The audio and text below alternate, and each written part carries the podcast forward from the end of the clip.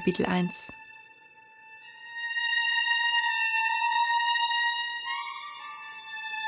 Der Hund der Baskervilles von Arthur Conan Doyle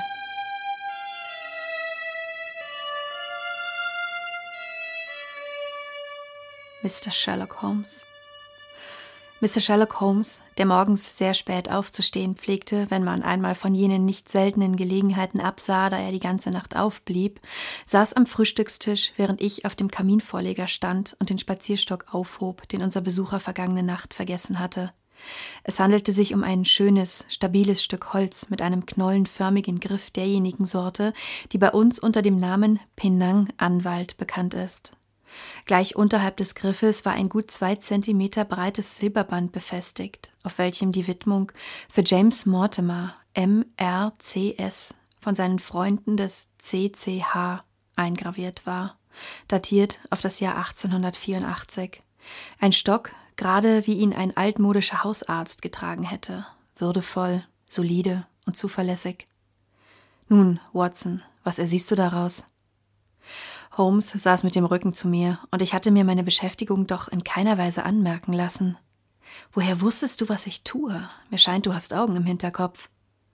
Ich habe zumindest eine gut polierte silberne Kaffeekanne vor mir stehen, antwortete er. Doch sag mir, Watson, was du aus dem Spazierstock unseres Besuchers ersiehst.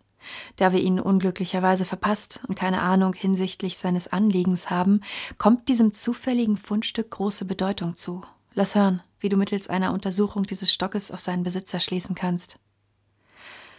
Ich glaube, sagte ich und versuchte, soweit ich konnte, die Methoden meines Freundes anzuwenden, dass Dr. Mortimer ein erfolgreicher älterer Mediziner ist, der von seiner Umgebung sehr geachtet wird, wie man aus einem solchen Zeichen ihrer Anerkennung schließen kann.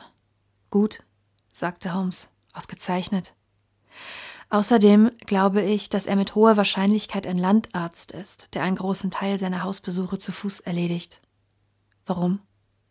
Weil dieser Stock, der ursprünglich sehr elegant war, inzwischen in einem so abgenutzten Zustand ist, dass ich mir kaum einen Arzt in der Stadt damit vorstellen kann. Die dicke Eisenspitze ist ganz abgewetzt, ein offensichtlicher Hinweis darauf, dass er sehr viel damit gelaufen ist.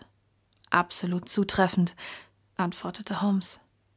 Und schließlich dieses Freunde des CCH. Es könnte sich dabei um einen örtlichen Jagdverein handeln, dessen Mitglieder er ärztliche Hilfe geleistet hat und die ihm als Anerkennung dieses kleine Geschenk überreicht haben. Wirklich, Watson, du übertriffst dich selbst, sagte Holmes, stieß seinen Stuhl zurück und zündete sich eine Zigarette an. Ich bin geneigt zu sagen, dass du in deinen Berichten über meine kleinen Erfolge deine eigenen Fähigkeiten viel zu sehr unterbewertet hast.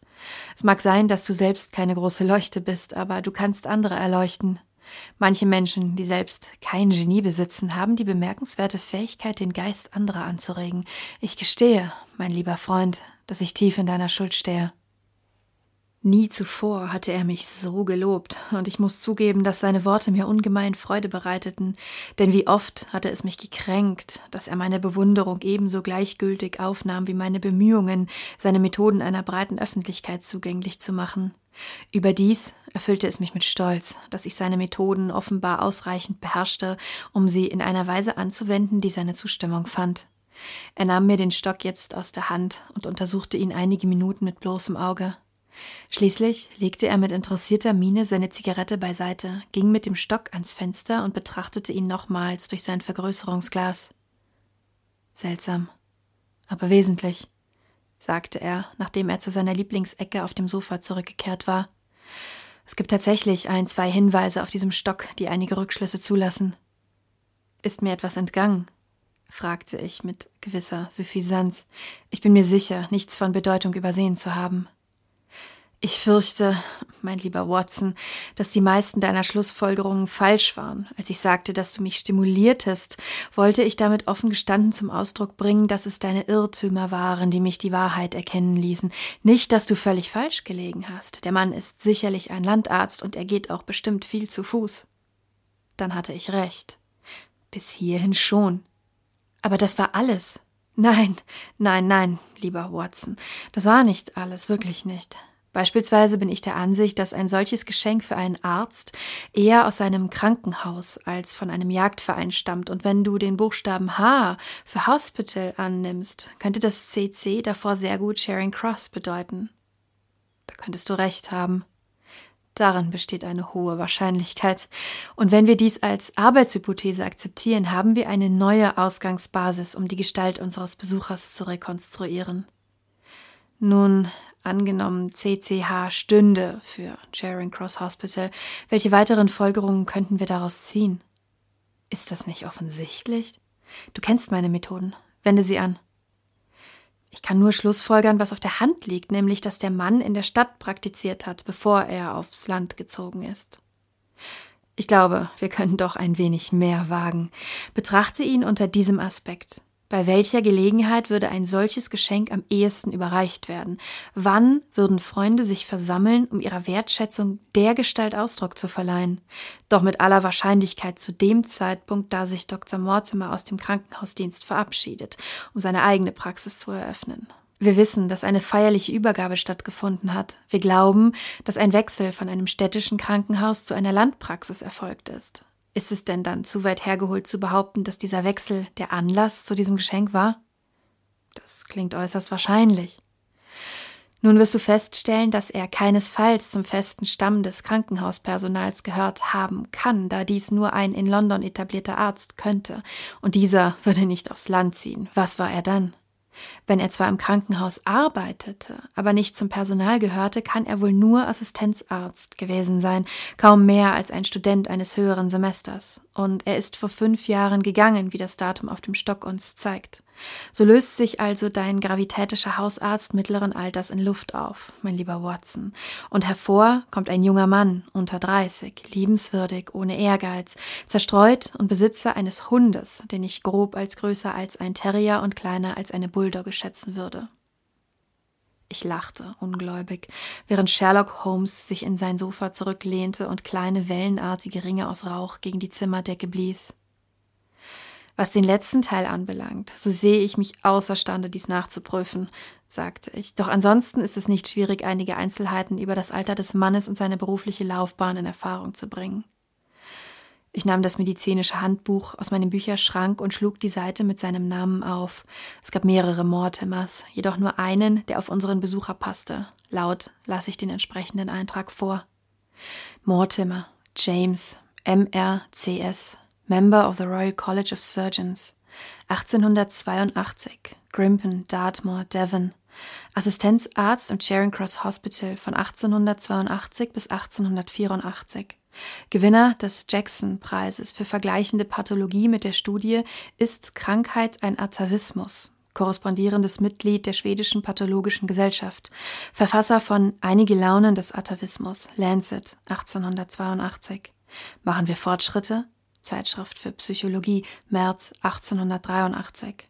Amtsarzt in den Gemeinden Grimpen, Torsley und High Barrow. Keine Erwähnung dieses örtlichen Jagdvereins Watson, sagte Holmes mit boshaftem Lächeln. Aber ein Landarzt, wie du äußerst scharfsinnig erkannt hast, meiner Ansicht nach sind meine Schlussfolgerungen im Großen und Ganzen bestätigt. Was seinen Charakter anbelangt, so bezeichnete ich ihn, wenn ich mich recht entsinne, als liebenswürdig, ohne Ehrgeiz und zerstreut. Es ist meine Erfahrung, dass in dieser Welt nur liebenswürdige Menschen solch anerkennende Geschenke erhalten. Nur jemand ohne Ehrgeiz lässt die Aussicht auf eine Londoner Karriere fahren und begibt sich aufs Land. Und nur ein zerstreuter Mensch lässt seinen Spazierstock anstelle einer Visitenkarte zurück, nachdem er eine Stunde vergeblich in seiner Wohnung auf dich gewartet hat. Und der Hund? Hat die Angewohnheit, seinem Herrn den Stock hinterherzutragen. Da der Stock recht schwer ist, hielt der Hund ihn in der Mitte, wo die Abdrücke seiner Zähne deutlich zu erkennen sind. Angesichts des Abstands zwischen den Abdrücken erscheint mir sein Kiefer zu breit für ein Terrier, aber nicht breit genug für eine Bulldogge. Es könnte vielleicht, natürlich, bei Jupiter, es ist ein kraushaariger Spaniel. Während er sprach, war er aufgestanden und im Zimmer auf und ab gegangen. Nun blieb er in der Fensternische stehen. In seiner Stimme lag ein solcher Ausdruck von Überzeugung, dass ich überrascht aufblickte. Mein lieber Freund, wie um alles in der Welt kannst du dir da so sicher sein? Aus dem einfachen Grund, weil ich den Hund vor unserer Haustür sehe.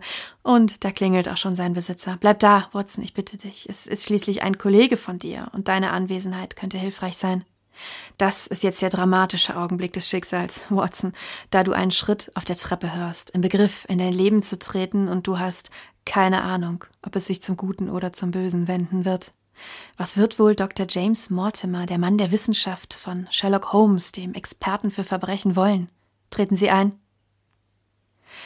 Die Erscheinung unseres Besuchers war eine Überraschung für mich, denn ich hatte einen typischen Landarzt erwartet. Er war ein recht großer, dünner Mann mit einer langen, fast schnabelartigen Nase, die zwischen zwei scharf blickenden grauen Augen hervorragte, welche eng beisammen standen und hinter goldgefassten Brillengläsern hell funkelten. Seine Kleidung war zwar einem Arzt gemäß, doch wirkte sie vernachlässigt, denn sein Rock war leicht schmuddelig und seine Hose abgenutzt. Obwohl er noch jung war, hatte er eine gebeugte Haltung, schob beim Laufen den Kopf vor sich her und vermittelte den Eindruck aufmerksamen Wohlwollens. Als er das Zimmer betrat, erblickte er den Stock in den Händen meines Freundes und schoss mit erfreutem Ausruf darauf zu. Ich bin so froh, sagte er. Ich war nicht sicher, ob ich ihn hier oder im Reedereibüro vergessen hatte. Um nichts in der Welt möchte ich diesen Stock verlieren. Ein Geschenk, wie ich sehe, sagte Holmes. So ist es. Vom Charing Cross Hospital? Von ein paar Freunden dort, anlässlich meiner Hochzeit. Oh, oh, das ist nicht gut, sagte Holmes und schüttelte seinen Kopf. Dr. Mortimer schaute leicht verwundert durch seine Brille. Was ist daran nicht gut? Ach, Sie haben nur unsere hübschen Schlussfolgerungen durcheinander gebracht. Ihre Hochzeit, sagen Sie?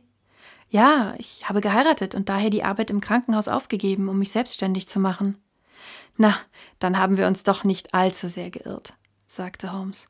Und nun, Dr. James Mortimer, Mr. Mortimer, einfach Mr., einfaches Mitglied der Medizinischen Akademie.